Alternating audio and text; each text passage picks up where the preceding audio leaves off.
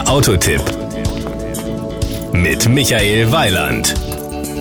Also, ich möchte mir jetzt mal eine Prognose erlauben.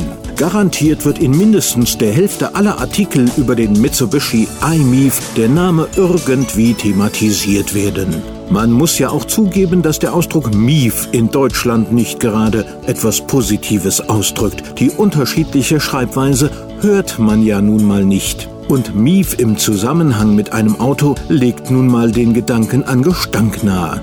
Aber da würde man dem iMIF Unrecht tun.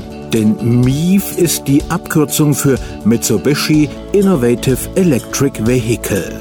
Das Outfit. Erkennen werden Sie den Mitsubishi iMIF mit Sicherheit auf Anhieb. Dafür gibt es zwei simple Merkmale.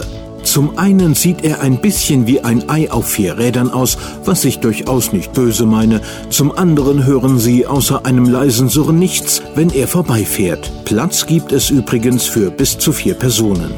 Power und Drive.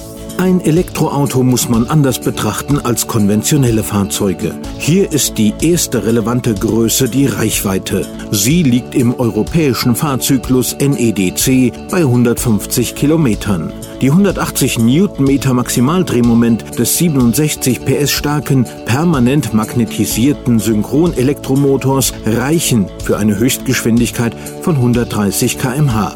Der Sport auf Tempo 100 in 15,9 Sekunden geht dabei völlig in Ordnung. Dazu kommen ein ausgezeichneter Geräusch- und Schwingungskomfort. Weiterhin extrem niedrige Wheel-to-Wheel-Emissionen.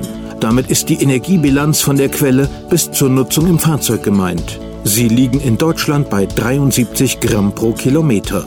In Kombination mit erneuerbarer Energie sind es sogar null CO2-Emissionen. Die Kosten.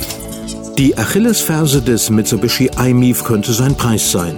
34.390 Euro ist viel Geld für ein Auto dieser Größe. Ich persönlich sehe da in erster Linie umweltaktiv orientierte Firmen als Abnehmer.